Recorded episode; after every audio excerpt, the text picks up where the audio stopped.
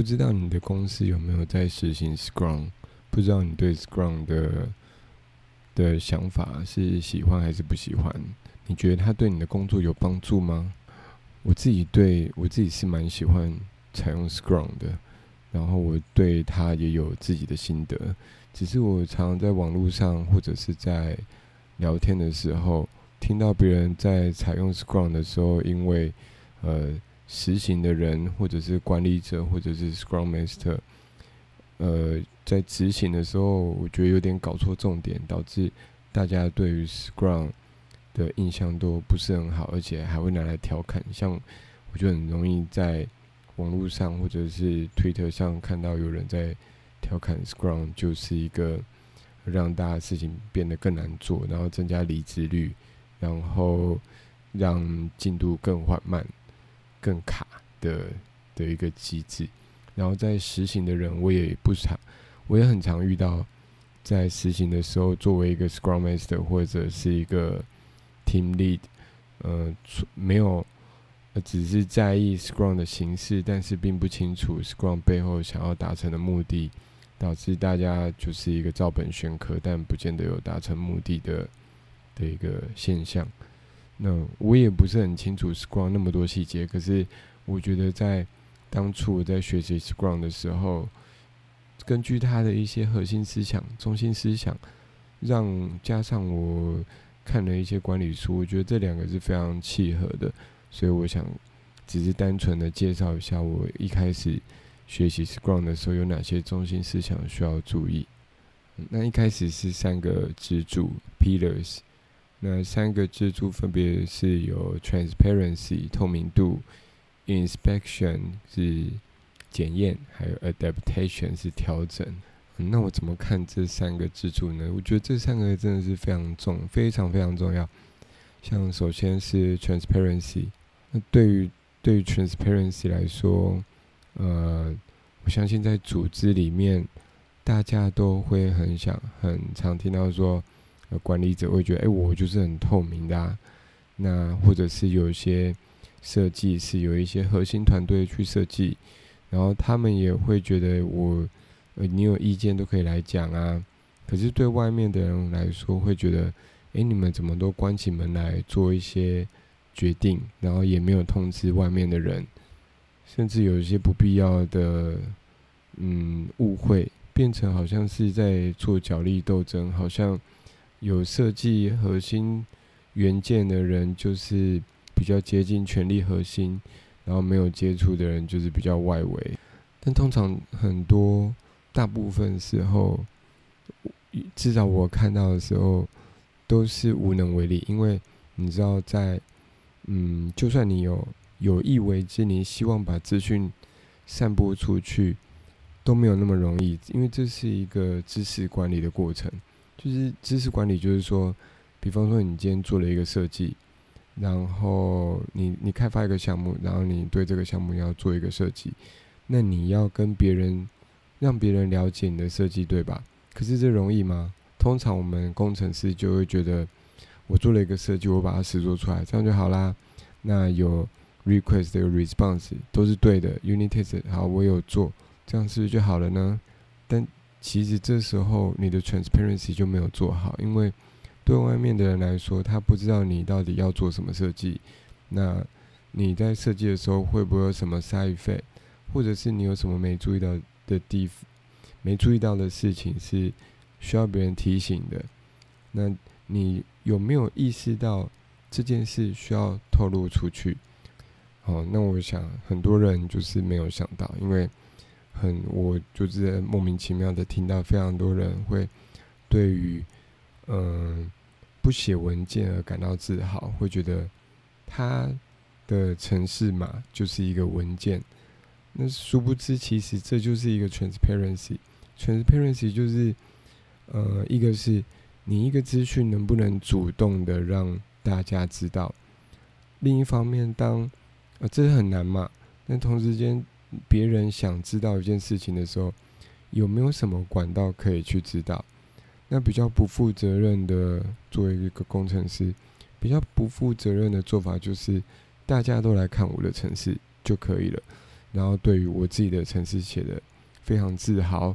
可是你知道，好，假设你真的很厉害，好，那你想想看，Cassandra，我们大家都在用，Cassandra 很厉害吧？Spring 大家都在用，Spring 很厉害吧？Spring 的工程师很了不起吧？好，那你如果没有 Spring 的原文件，你有办法直接去看懂 Spring 的城市码吗？嗯相信是很困难嘛？为什么？因为你需要你在了解一件事情的时候，你需要了解它的概念，你需要了解它的 mental model。有了 mental model 之后，你才能，然后另外你还要知道，呃，你在看一个城市的时候，你的进入点是什么？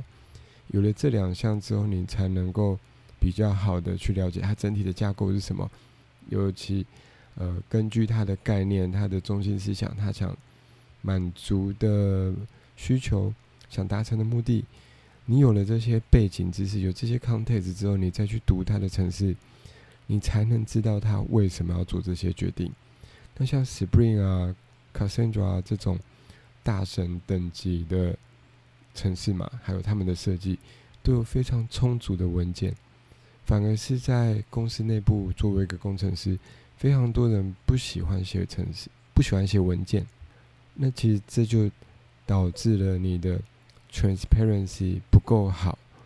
那同那但这就是一个我们自己能够做的地方。那反过来，你可能就会反过来抱怨说，呃，那些核心的元件的设计者，他们都自己做一些决定，你不晓得。然后或者是他们都做一些很烂的决定，你也不知道为什么要做这么烂。然后就开始调互相调侃，就是文人相亲嘛。就是觉得哦，画的 fuck，就是你这做这个设计很烂啊，或者是会觉得哎，是高层那些管理者做一些决策很烂啊，为什么要做这些决策？或者问觉得那些人在做决策的时候，怎么都没有来问过你呢？或者是你对他们做决策的方式，还有做决策的原因、结果，还有他一些设计呃决策的架构，你不是很清楚。好，那其实。这就是相辅相成的，就是你在做一个决定，你自己也会做 design decision。你在做 design decision 的时候，有没有有意识的告诉别人，让别人清楚你想做什么样的决策？同时间，你有没有准备好文件，让大家想知道一件事情的时候，能够去固定的地方去了解你做了哪些事情？好，那这是 transparency 的两个面向，一个是。你能不能主动的去把你的资讯透露出去？另一方面，呃，因为你主动的透露出去，别人不见得能够接收到，这是一个物理限制。因为你就算想主动通知，一个是别人也还没兴趣，或者是别人有他的事在忙，他没有办法来看，所以有可能你想通知的时候，他们是没有办法接收到通知的。好，这这过未来等到有一天人家想知道的时候。他要怎么样轻易的去了解到你有哪些东西可以看呢？好，这就是 transparent 不容易，但是是两个非常重要的点：主动通知你在做什么事，另外让别人容易的知道你在做什么事情。那不管你今天的角色是什么，你是 Scrum Master，你是主管，你是老板，你是呃工程师，其实都会面临这样子的事情。嗯，那下一个就是 inspect。inspection，inspection 就是检验。其实我自己觉得 inspection 就是反省。那为什么要反省？因为我们会工作嘛。像一开始讲的透明度，透明度就很难做得到啊。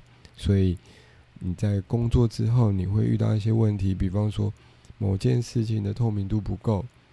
那你做完之后，你呃，你做的时候遇到很多问题。那做完之后呢，就会。记下来说，你在过程中遇到了哪些问题？那提出来讨论。那提出来讨论之后，大家一起想办法解决。这样的过程就是 ins inspection，就是一个检讨的动作。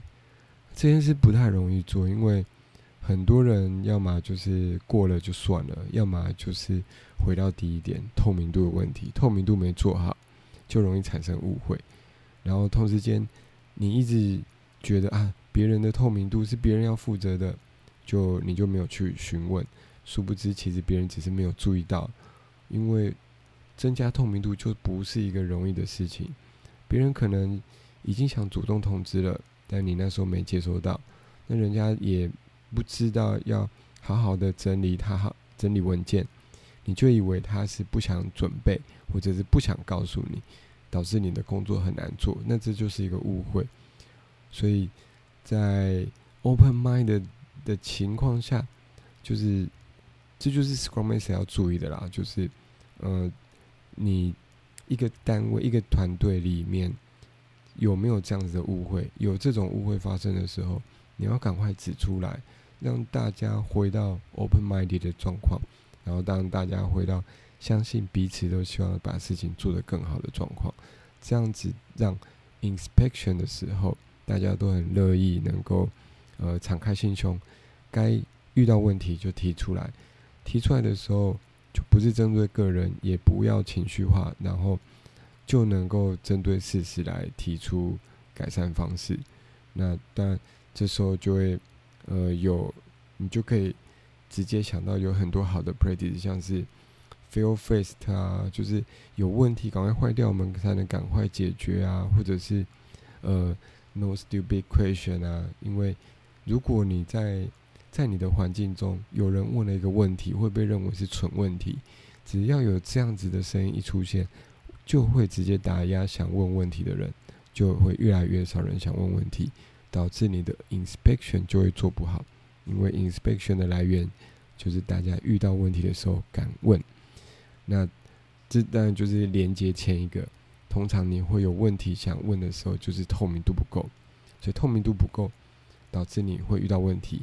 然后你就需要问出来，问出来就是在增加你的透明度。好，那下面一个就是 adaptation，就是调整，就是这就很重要。因为你如果每次只是检讨，然后什么都不做，那就没有用了嘛。你每次就遇到透明度不够，遇到工作上遇到一些问题，有些事情不会，然后不知道为什么别人不能来帮你。像这种问题发生的时候，你就算敢提出检讨。说为什么我会遇到这个问题？我们能不能改善这种问题？啊，讨论讨论完之后没有结果了，那这样其实也会让人未来就不用不想再讨论，因为讨论就没结果嘛。呃，就算有结果也没有实行的话，也是一样嘛。那可是那如果讨论了，然后提出问题又讨论，但呃没有执行。那你的组织就不会进步嘛？你的组织想要进步，就是一定要有动作来调整提出的问题。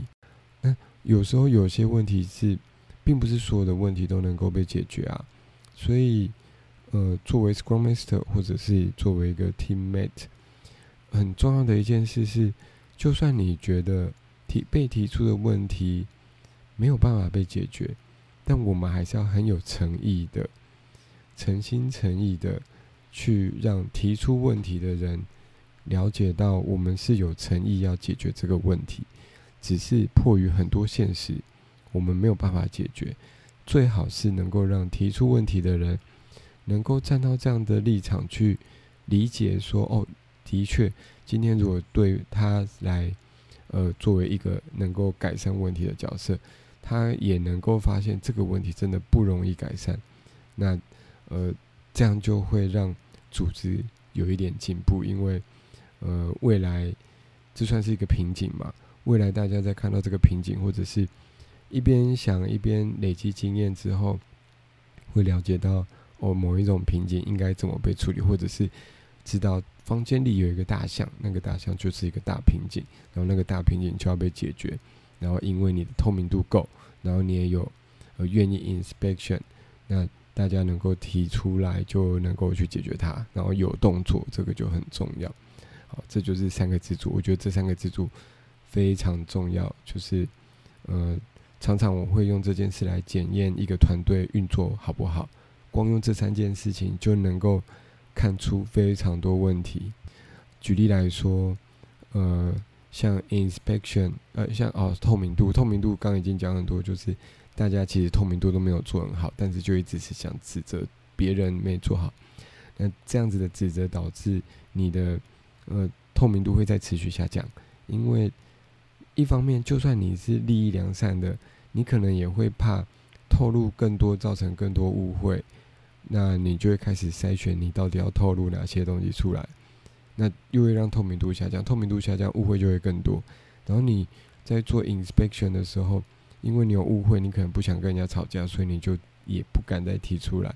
那没有提出来，就不会去 adaptation，就不会去调整，所以这就直接进入一个反向循环。那作为一个 Scrum Master，很重要的就是你要看出这个循环。把负面的循环变成正向循环。那再来就是五个 values，五个 values 包含 commitment 是承诺，然后 courage 是勇气，focus 是专注，openness 是开放，respect 是尊重。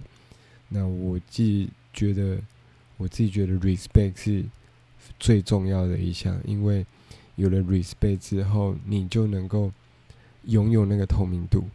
比较容易有透明度，而且你也比较敢提出问题，因为如果有在一个互相都能尊重的环境下，每个人都互相尊重，就不会有笨问题产生。没有了笨问题，大家就更能针对事实来讨论，那就更能够有 inspection，有了检讨，更有检讨，有了检讨就更能够调整。这件事的根源都是尊重。因为只要有一个人没有办法尊重对方，这个讨论就很难进行下去。讨论没有办法进行下去，你的透明度、你的检验、你的调整，整个都会更难做。最后可能就会变成，通通都要靠主管来做决定，或者是靠主管来呃下命令，甚至很多时候，这件这个正向循环的破坏者根本就是主管。那哦，这时候你的。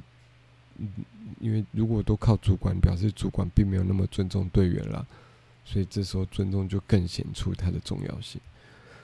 那像是 commitment 啊，commitment 就是，呃，有的像有的 Scrum Team 他们在执行每个 Sprint 的时候，并没有，并没有定义的 definition of done，所以变成事情没做完也没有关系。那他们就会开始觉得啊，这个 Scrum 没什么用，因为他们一个 Spring 一个 Spring 过去，好像也不知道这个 Spring 要干嘛，好像只是定一个时间周期，就会开始觉得啊，Scrum 有什么用呢？就是嗯，甚至多了一些会议，因为两个礼拜一个周期，然后每天还要 Daily Meeting，还要 Plan，还要 Review，但是就没有一个 Definition of Done 嘛，所以。Review 的时候有可能有做完，有可能没做完。那甚至因为一样没有定 definition of done，你它的 task 切的没有 boundary，没有 achievement，所以变成 review 的时候不知道 review 什么。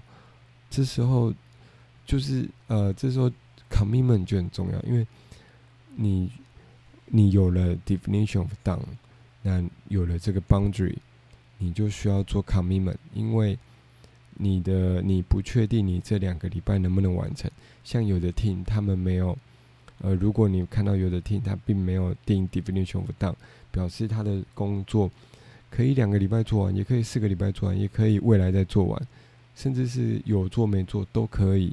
那这时候定这种东西要干嘛？就你为什么要花时间在做一个有做或没做都可以的事情上呢？这很明显就有错，所以。我们需要定 definition of done，就是我们需要有明确的目标。那有了明确目标，我们会去。虽然我不确定能不能保证做完，但是我们大概在 plan meeting 的时候有去评估一下能够做完多少。只要觉得可能可以做完，我们就会下了呃 commitment。那有了 commitment，你才能。才能够对于一个 Spring 的 D D O D 有定出来，然后才能够把这件事情更显出它的重要性。就是你有目标，然后目标你承诺要达成目标，想办法达成目标，那这就是 Commitment 重要的地方。那下来就是勇气，就是 Courage。那当然也是，这就是呃。就很正常，因为你知道，在一个 team 里面，在 Scrum 在进行的时候，或者在工作上，很多时候你是要面临很困难的抉择。很多时候是，比方说啦，呃，像系统架构会叠床架屋嘛，那正常来说，叠床架屋可能还好。可是，如果你发现有一个叠床架屋，它会让复杂度是指数型的成长，那这时候你到底要不要？但但是你在 refactor 它又非常困难，那你到底要不要做呢？它有可能呃会让你非常辛苦，比如因为你的一个 spring 是两周，那你你就是想你就是一开始会觉得两周是足够的，你会希望两周之内完成。可是你在做的时候，呃，或者是你会觉得啊，这好像两周会有点满，但是它这是一个正确的事情，那你需要有那个 courage 去做出这样子的决定，或者是说你呃，你被要求一个不合理的事情，或者是在一个你作为一个工程师，你可能比较了解整个架构现在遇到什么问题，还有问题要怎么被解决，你正在处理，所以你很熟。可是，呃，如果有一个比较远的，离第一线的问题比较远的，一的是呃什么 architect 啊，或者是一个 manager，他们直接想要下达指令说你就去怎么怎么做。但是你作为一个第一线工程师，你就知道这个做法不 work 啊，这时候就要有勇气去提出来说这件事不 work，因为这样才能够让你的整个团队甚至你的公司更有生产力。因为你直接停掉了一个会浪费时间的工作，那在 focus 就不用说嘛，focus 就是你一旦开始做，你就要专心做，而且你在 spring 开始的时候，你应该定了 spring 的 goal，你的目标，你就要想尽一切办法把目标完成。那我觉得这时候会我自己的认知啊，我我看到很多 team lead 或者 scrum master。在 Spring 开始的时候会定 Spring Goal，可是他的 Spring Goal 是替就每个队员会定定自己的 Spring Go，然后在执行的时候也是队员分别处各自处理，然后等到快呃 Spring 快结束的时候，也是每个队员自己去分享自己做了哪些事情。那遇到问题的时候，也是队员就卡在自己的问题上，然后做的比较顺利的人就直接摆 pass 就可以开始休息。那看到很多听力有这样子的情况，那就是，呃，我觉得这就是会让你的 focus 没有做好，因为其实你都需要以一个团队为单位来看事情。你如果一个 spring 因为某个人他可能卡关遇到几个问题，然后有的人已经。做完了，然后你就想说，那他就去休息吧，或者是休息其实没有关系。但呢，你如果就安排他跟 Spring Go 没有关系的工作去做，导这样就会导致你的团队其实没有真正的 focus 在你这个 Spring 要完成的 Go 上面。那你变成让你的队员自己去打独立作战、独立作业，那遇到问题的时候也是被各个击破。那真的，我自己觉得比较好的做法是，你有定了 Spring g o 那大家一开始一定是各自进行，因为一开始 Spring 开始的 g o 就比较多嘛，那大家开始呃按部就班的执行，等到后面开始有人因为卡关而呃来不及做完的时候，一个团队如果想要有好的 focus，你这时候就会知道应该要开始去协助那位有卡关的队员，这样比较能够。让整个团队以团队为目标，focus 在当当个 spring 呃设定的目标上面。那在像是 openness 啊，刚也讲过，你一定要 openness 才有办法讨论嘛。你没有没有 openness，那你的 inspection、adaptation、transparency 都会做不到。好，那前面就是讲了 pillars 跟那个 values，那我觉得。对我来说，这些都是很重要的中心思想。我都是用这几个中心思想来观察，或者是来看待自己，或者是别人的 Scrum 进行的好不好。啊，再就是会议，因为很多人都觉得 Scrum 就是很多会，然后有很多估时间、估 Story Point，就是浪费时间。好，那我来解释一下，到底我们为什么要有这些会议。第一个，第一个就是 Spring Meet Plan Meeting。哦，那我们知道，呃，你要什么？你在一个人在什么情况下能够把事情做得越快，呃，做得很快呢？首先，他一定要呃知道怎么做，然后要达成什么事情，要呃你的目标是什么，怎么样才算做完，这个够不够清楚？然后再就是他，你知不知道怎么执行？你如果知知道怎么执行，又知道他最后会会怎么样被验验证说这个东西已经做完了。只要定的东西越清楚，不要包含你的目标，还有有了目标之后知道呃里面要怎么实做。只要这些目标都够清楚，内容也够清楚，你的速度就会加快。好，那为了达成这个目的，呃，我们就会需要有 plan meeting，因为 plan meeting 的目的是要把所有的清楚的目标把它定出来，因为定出来之后，大家都知道怎么做的情况下，速度才可以最快嘛。这就是那个 plan meeting 的目的。好，那有了 plan meeting 之后，plan meeting 结束以后，我们就开始日常工作。日常工作很重要的是。随时要注意，随时都可都有人会卡关。那卡关的时候，有的人知道要向外求援，有的人不知道。那甚至有的人会是不是很在乎别人遇到问题？那这作为一个 Scrum Master，这就很重要。因为如果你一个人卡关了，那表示他事情有可能做不完。事情做不完，你就会影响你的目标，可能没有完成。所以作为 Scrum Master，甚至是呃，团队队员本身也都本来就需要彼此互相照应，然后想办法让你的 Scrum 的 Spring Goal 能够被达成。为了要确保大家都能够达成，这时候就至少需要一个 Daily Meeting。然后每天都要确保大家事情能够完成的 Daily Meeting 结束以后，呃，这个 Sprint 已经快走进尾声的时候，就会有一个 Review Meeting。Review meeting 就是一开始讲的 inspection。Review meeting 就是拿来呃呈现给 product manager 看你原本做了什么事情。这个目的就是要确保呃呃你们是 on the same page 的。那虽然说可能 product manager 在 sprint 的过程中没有办法非常紧密的合作，那至少在 review meeting 的时候可以。呃，让大家看清楚，确认说这就是我们想要 deliver 的东西。那我觉得 review meeting 可能相对单纯，只是说看各家公司不一定有这个环境，比方说不见得会有 product manager 来看。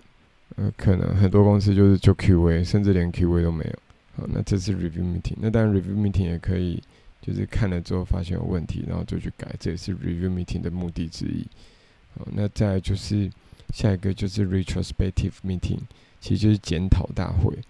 那检讨大会就会关系到上面提到的 inspection，所以你检讨做得好，检我觉得 retrospective meeting 真的是 Scrum 里面你要成功，retro 就是要做得好，因为 retro 做得好，表示愿意呃在 inspection 阶段愿意有人去想，或是有人就比较有人愿意去发言，然后有了愿意发言。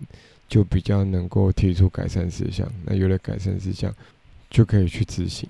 那这样就会回到你的，你有在做 adaptation，有做 inspection，这样会导致你的三个支柱越来越好，导也导致你的团队能够越来越优秀。比方说，你看，嗯，如果你愿意有 inspect inspection，愿意在 retrospective 的时候好好做，就有人比较愿意提出建言。然后有了建言，就可以去改善。改善之后，我觉得就可以往那个 good to great 再更迈进一步。好，那这就是那个 retrospective meeting 的的目的的重要性，它真的是非常重要。